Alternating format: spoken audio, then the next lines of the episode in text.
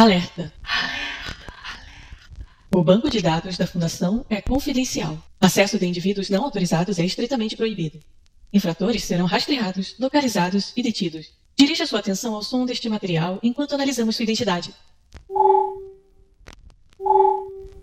Identidade confirmada. Obrigada pela sua cooperação. Número do item: SCP-004. Classe de objeto: Euclídeo. Procedimentos especiais de contenção. É de extrema importância utilizar o procedimento correto ao lidar com os itens SCP-0042 a 13. Esses itens não devem ser retirados da sede, a não ser quando acompanhados por dois funcionários de segurança nível 4.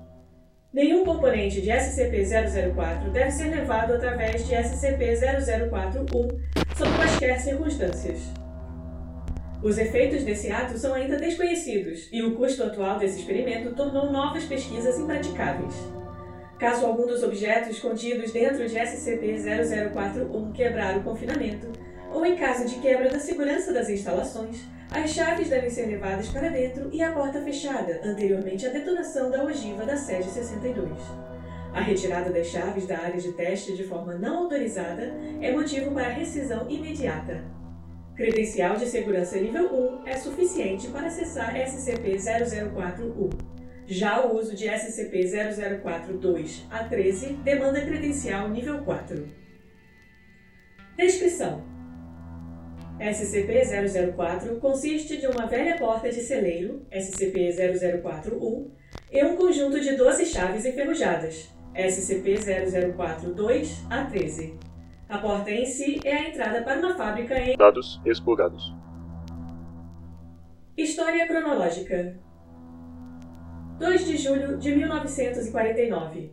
Um grupo de jovens encontra a porta ao invadir propriedade do governo perto de. De acordo com seu testemunho, eles acharam um conjunto de chaves enferrujadas em um cofre de ferro e descobriram a porta que as chaves destrancavam. Os jovens são postos sob custódia depois de contactarem o xerife quando um de seus amigos, SCP-004-CAS-1, desaparece. 3 de julho de 1949. Autoridades locais encontram a mão direita decepada de SCP-004-CAS-1 a 8 km de SCP-004-1.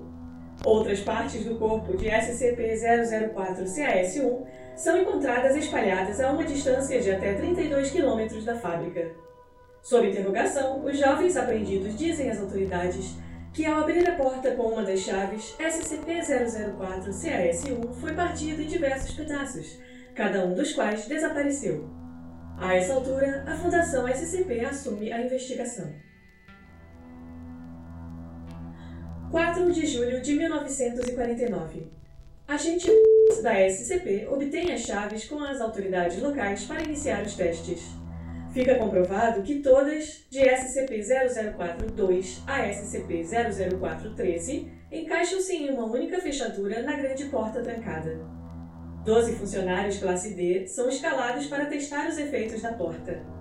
Das 12 cobaias, cada uma usando uma chave diferente para entrar na sala, apenas duas sobrevivem. Abrir a porta com qualquer chave, exceto SCP-004-7 ou SCP-004-12, causou a cobaia a ser despedaçada em múltiplas direções. No entanto, nenhuma das partes foi encontrada até mais tarde.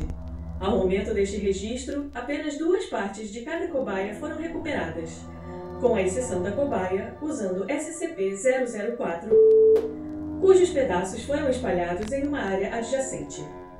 As outras partes, para todos os efeitos, desapareceram por completo. Das duas cobaias sobreviventes, apenas uma, a que usou SCP-0047, retornou ilesa. A outra retornou em estado semicatatônico, capaz apenas de se retirar da sala e então se esvair no chão, e precisou ser contida para evitar que arrancasse os próprios olhos. Ver apêndice A, efeitos na saúde mental causados por SCP-004. A cobaia que usou SCP-0047 afirmou ter entrado em uma sala grande, de um tamanho impossível para as dimensões do prédio. Após sua saída, SCP-0041 foi mantido aberto e o esquadrão armado de funcionários nível 3 adentrou. O tamanho da sala é impossível de ser medido, e apenas a porta e os indivíduos dentro da sala podem ser tateados e ou iluminados. 16 de julho de 1949. Os jovens apreendidos e o xerife são eliminados. 2 de agosto de 1949. É declarada área perigosa devido a explosivos não detonados e cercas são erguidas para evitar a entrada de civis. Começam a ser realizados testes para determinar potenciais perigos inerentes à exposição ao ambiente além de SCP-004-1. 1 de dezembro de 1950. Anomalias espaço-temporais resultantes da exposição a SCP-004 são confirmadas. Testes suspensos até notificação do contrário.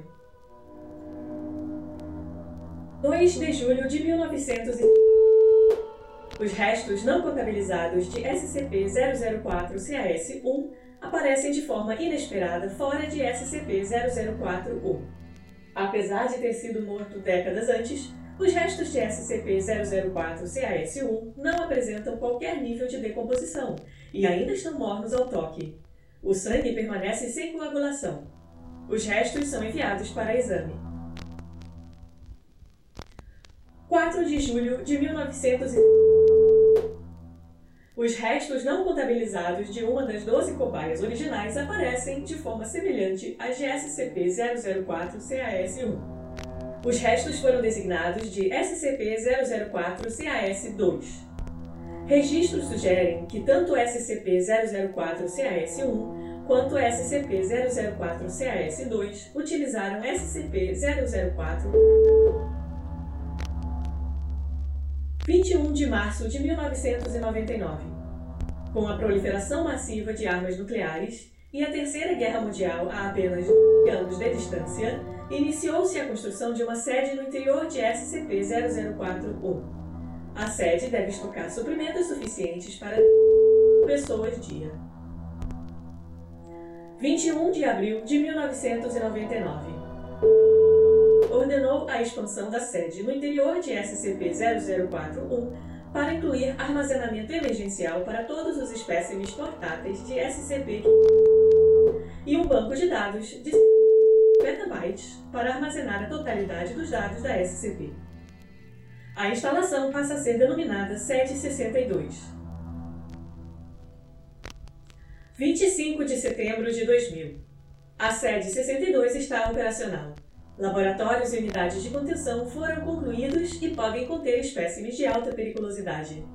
Inicia-se o backup do banco de dados da Fundação. 25 de janeiro de 2001. Devido às anomalias temporais, todos os funcionários trabalhando na sede 62 devem obrigatoriamente residir no local em caráter permanente. Informam-se as famílias dos funcionários que seus entes queridos faleceram em um acidente industrial Corpos clonados são preparados para os funerais. 14 de agosto de 2003. Apagão generalizado no nordeste dos Estados Unidos e Canadá. Devido à falha inicial de múltiplos geradores da SCP, a sede 62 ficou sem energia por 53 minutos. Durante esse período, todos na sede ficaram completamente desprovidos de fontes de luz. As pessoas no local relatam sentir criaturas e pessoas, embora nenhuma entidade anormal pudesse ser observada ou percebida. Foi permitido a funcionários selecionados da sede ler apêndice A. Eles relatam que as criaturas sentidas são de tamanho humanoide, mas de forma geral semelhantes à gigantesca criatura verde ali descrita. Anomalias espaço-temporais. SCP-004 parece propagar anomalias espaço-temporais. Funcionários reportam lapso temporal após deixarem as instalações. Aqueles que estiveram na sede por semanas insistem que eles estiveram lá por apenas alguns dias. E os registros do trabalho executado e os suprimentos consumidos embasam essas declarações. Outras anomalias temporais envolvem SCP-0042 a 13, especialmente o reaparecimento de SCP-004-CAS-1 e SCP-004-CAS-2, exatamente anos após usarem SCP-004 foi designado para investigar todos os aspectos dessas anomalias temporais. Anomalias espaciais incluem as dimensões impossivelmente grandes da área aberta por SCP-0047. De forma semelhante, o incidente de blackout de 2003 sugere que existe um plano alternativo de existência dentro do mesmo espaço ocupado pela sede 62. Notas adicionais.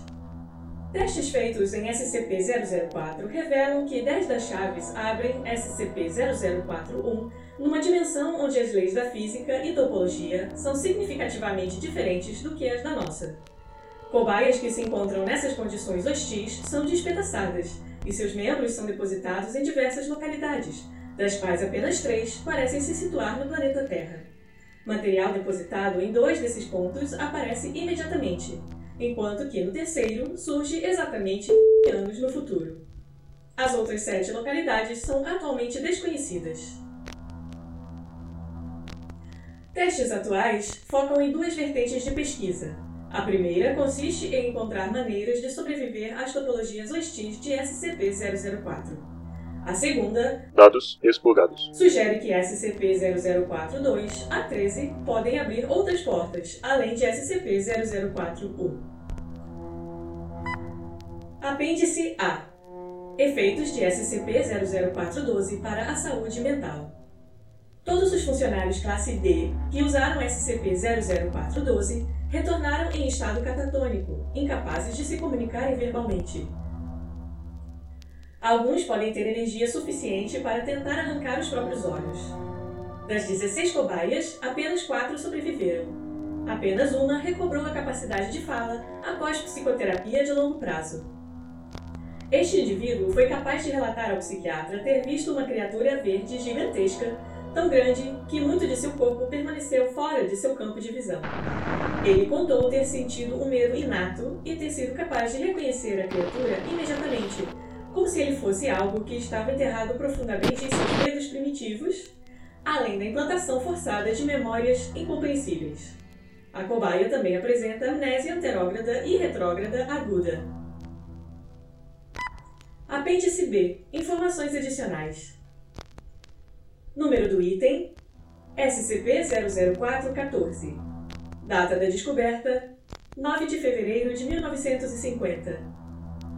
Origem do objeto: O objeto foi descoberto em outra área da fábrica, no escritório da gerência, que não havia sido descoberto inicialmente.